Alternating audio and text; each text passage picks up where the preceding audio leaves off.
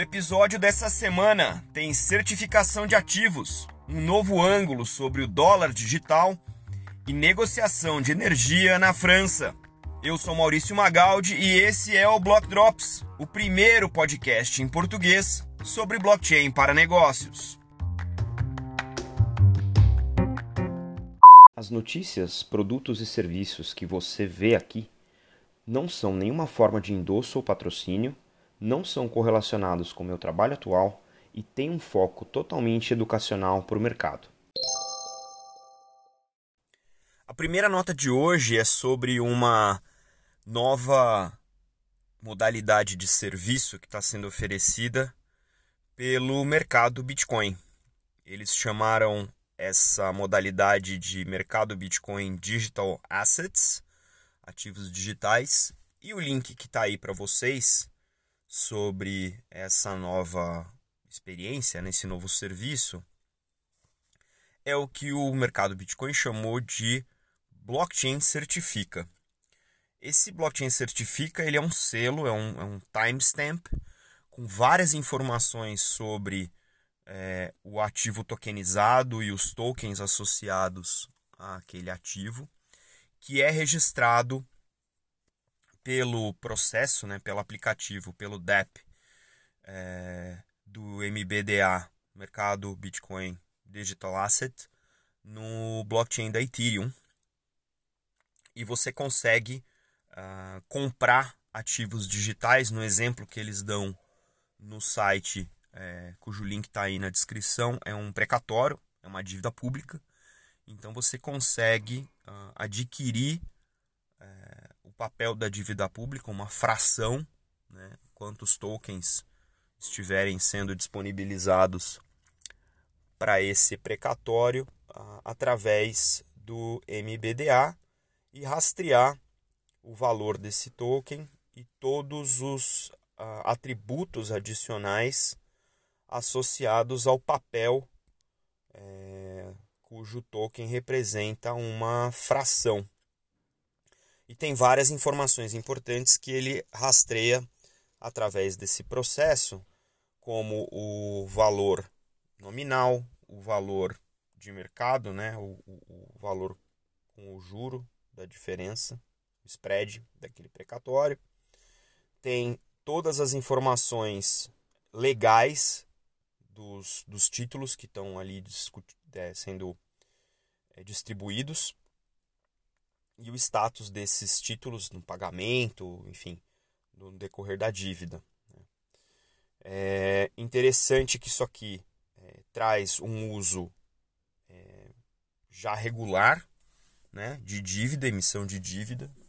É, eles citam que tem outros ativos que podem ser disponibilizados e registrados nesse é, blockchain certifica. Eu achei um uso muito interessante é, de ter a tokenização de ativos públicos, né, de dívidas públicas, e você pode manter isso dentro da própria carteira é, do MBDA ou é, puxar, né, trazer isso, resgatar isso para sua carteira é, própria, com a sua própria chave, enquanto carteira do Ethereum para você ter esse ativo uh, registrado, esses tokens associados a esse precatório uh, registrados.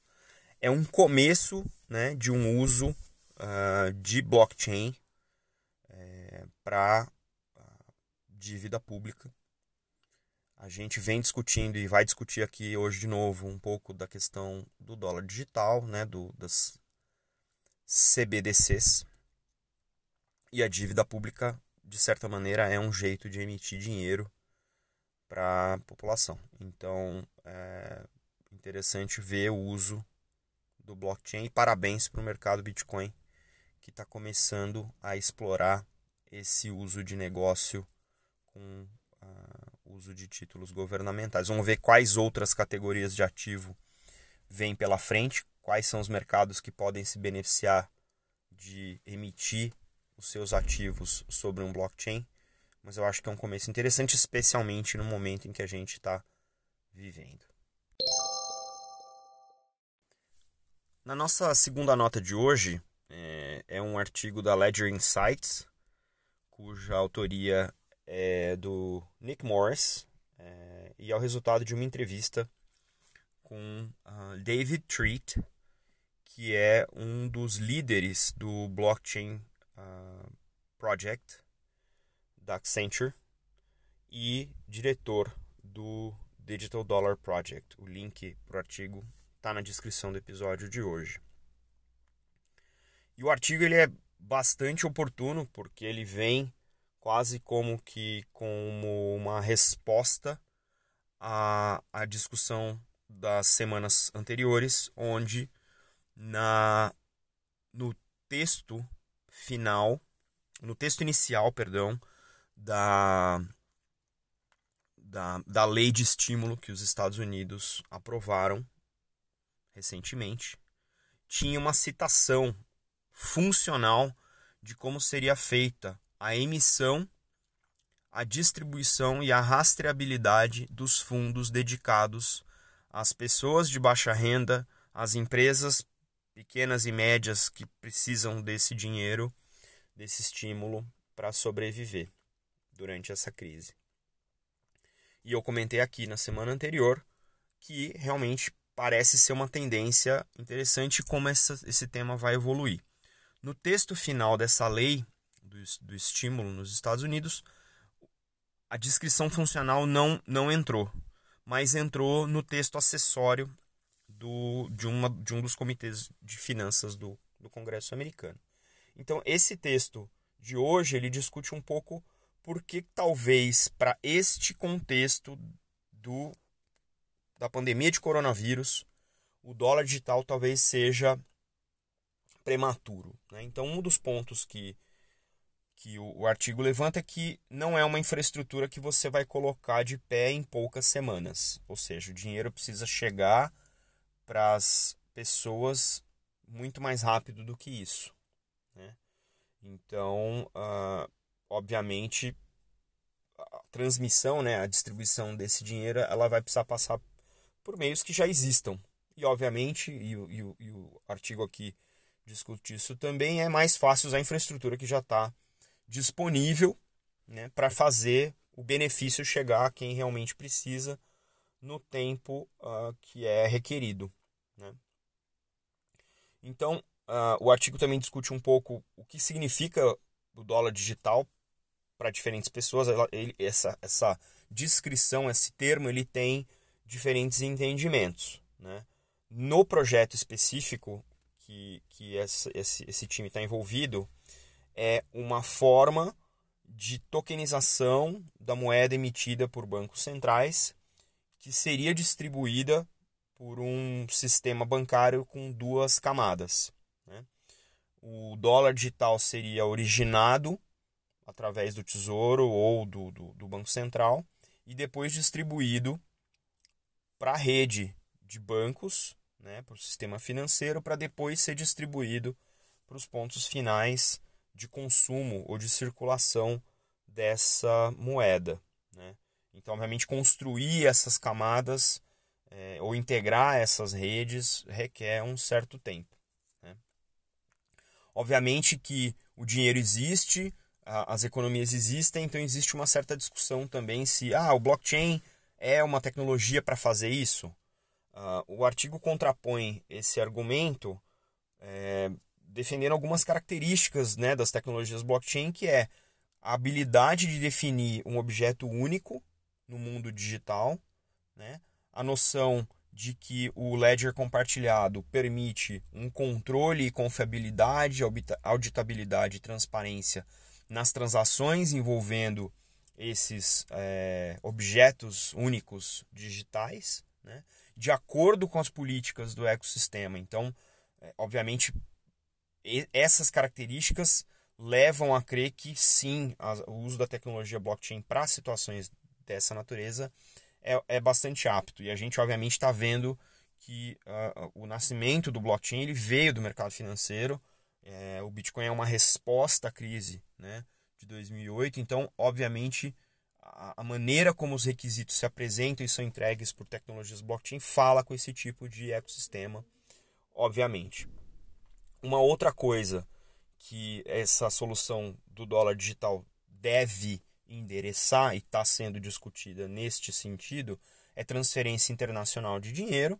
Obviamente, você tendo Banco Central com Banco Central operando numa rede global, você elimina uma série de intermediários, elimina uma série de processos e procedimentos que hoje o mercado financeiro tem que ter para continuar mandando dinheiro de um lado para o outro, de uma geografia para outra. Então, isso é um, um, um, uma redução no custo total do ecossistema. E um outro ponto, que é um dos pontos talvez mais fundamentais no mundo digital e que para transações reguladas e para é, conseguir auditar de maneira é, estruturada é necessária é a questão da identidade digital. E aí, de novo, a discussão do projeto do dólar digital encara o fato de que o sistema financeiro requer um, processo de know your customer. Então existe uma população bancarizada que ainda opera apenas com dinheiro vivo é, e que não está é, identificada unicamente dentro do ecossistema financeiro formal. E isso é um desafio quando você fala de implementar dólar digital em economias ou dinheiros digitais em economias onde você não tem identidade digital comprovada para a população ou a população é uh, não é bancarizada ou tem baixa bancari bancarização. A gente também já discutiu isso. Então é interessante ver que sim, existe um movimento, existem projetos lidando com a realidade, né, implantar o sonho da moeda digital de bancos centrais no mundo real, existem desafios tangíveis que impedem que a adoção seja tão rápida e tão revolucionária quanto as leis ou os projetos ou a própria necessidade das pessoas indicam. Essa é uma discussão que a gente vai continuar acompanhando porque ela tem é, não é só de interesse do podcast, mas ela é de interesse geral e isso pode ser algo que realmente transforme no, no novo normal pós-pandemia a maneira como os negócios vão funcionar. A nossa última nota de hoje é sobre blockchain aplicado à energia sustentável. Olha só, isso é realmente um tema recorrente aqui no podcast e aparentemente depois da onda, né, a primeira onda com uh, dinheiro digital, não regulado, vamos dizer assim, mercado financeiro, etc. A onda do supply chain, né? No, no mundo de enterprise blockchain, agora a gente está vendo o surgimento e a consolidação, né, a confirmação de vários casos de uso envolvendo energia sustentável, né, eletricidade sustentável é, ao redor do mundo. O caso de hoje, curiosamente, chama Power Ledger, né, super criativo, mas é um caso legal porque está na França. A gente teve pouca exposição a casos uh, acontecendo na França uh, aqui no podcast, então muito interessante. E eu acho que o, o, o desenvolvimento do que está ah, por trás disso aqui é interessante porque nasce de uma preocupação não só do ponto de vista de sustentabilidade, mas também da experiência para os usuários consumidores de energia elétrica. Então, é, tem alguns highlights aqui que eu achei super legal. Né? Então, a Power Ledger e o, e o, e o distribuidor de energia chamado EK Water, eu acho que é assim que fala, é, vão colocar essa, essa plataforma de negociação de energia para mais de 220 mil unidades de medida ou uh, através da França. Ou seja, os relógios de força, nosso clássico relógio de força, vão estar envolvidos nessa plataforma. Os clientes dessas, dessa distribuidora vai conseguir selecionar qual o tipo de energia renovável ele quer comprar e também de onde essa energia virá. Olha que loucura. Lembra que a gente no mercado de energia tem uma discussão muito séria sobre preço. Né? No mercado de energia do varejo é menor, porque a gente está preso na rede da distribuidora que atende a nossa região, mas no mercado corporativo você tem negociação de contratos por leilão. E aqui, nesse caso, estão entrando duas outras variáveis que só podem ser incorporadas na discussão contratual da conta de energia elétrica, do contrato de energia elétrica, porque o blockchain permite você comprovar de onde está vindo e de que origem, ou seja, que método para capturar aquela energia, gerar aquela energia elétrica, está sendo utilizado é, naquele, naquela, naquela região. Olha que loucura, muito legal.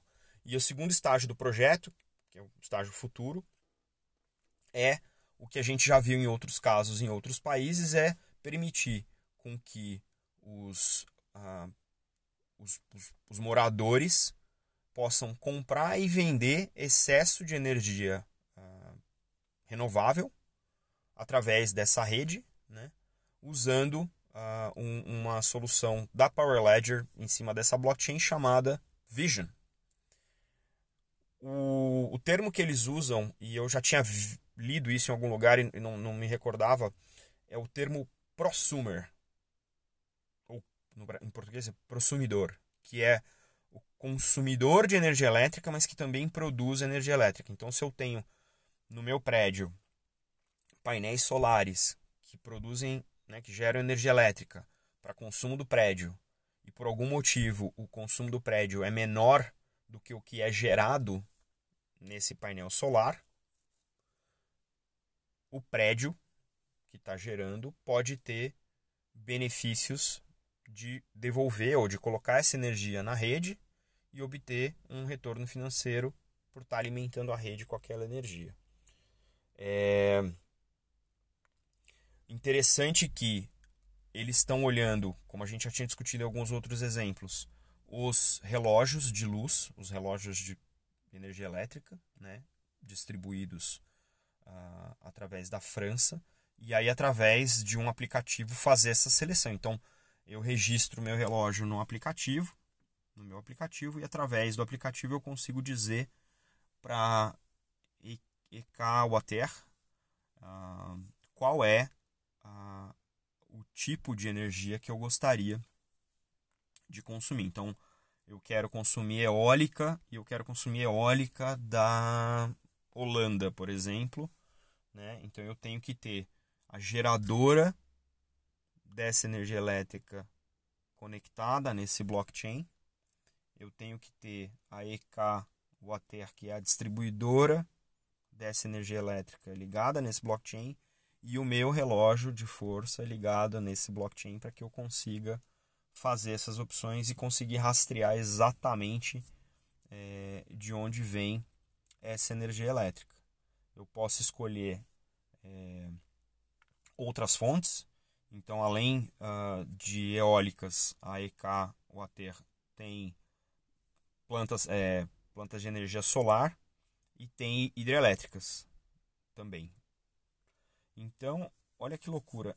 Se você pensar na, no nível de extensão que isso pode ter, em você conseguir influenciar a qualidade da energia elétrica que é consumida e provar que essa energia elétrica, né, essa, essa eletricidade está vindo de uma fonte renovável comprovadamente, pode dar mais opções para o consumidor que é o consciente em relação a isso e pode dar, inclusive, para o prosumidor a oportunidade de é, fazer o netting daquilo que ele produz com aquilo que ele consome e ter algum tipo de desconto ou ter o tipo de lucro sobre aquela transação totalmente rastreada em uh, blockchain.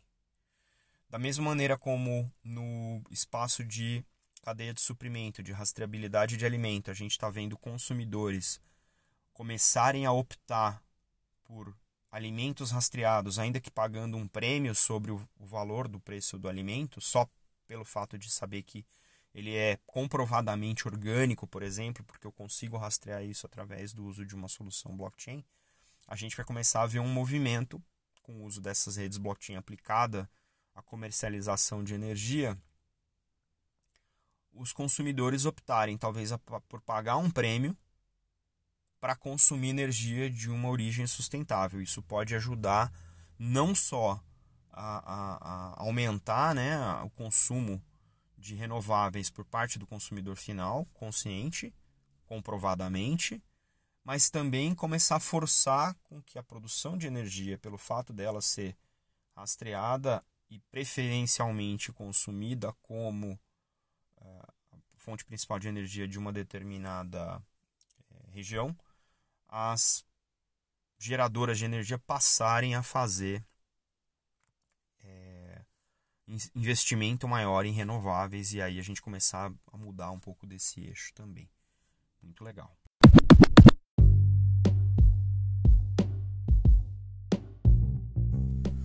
Bom, pessoal, é isso. O episódio de hoje fica por aqui. Como sempre, convido vocês a entrar em contato com o podcast através do e-mail blockdropspodcast@gmail.com, do Twitter blockdropspod com demudo e no Instagram blockdropspodcast.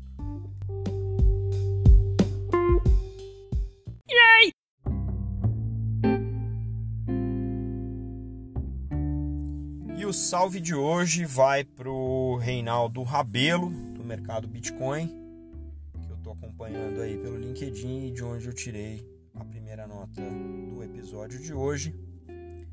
Vai também pro Don Tapscott, que é o autor ou coautor de Blockchain Revolution e está movimentando os especialistas ao redor do mundo para discutir potenciais aplicações de blockchain combate ou no endereçamento do impacto COVID, da Covid-19 ao redor do mundo. E vai também para Erica Stanford, que é do Crypto Curry Club da Inglaterra e que vai abrir o evento Crypto Curry Club, é um, é um jantar mensal de curry na Inglaterra. E em função uh, da quarentena global, ela vai abrir o evento para o público geral ao redor do mundo fazer através da internet, através de videoconferência. Então, se eu participar, eu conto para vocês como foi. Por hoje é isso, até a próxima. Tchau.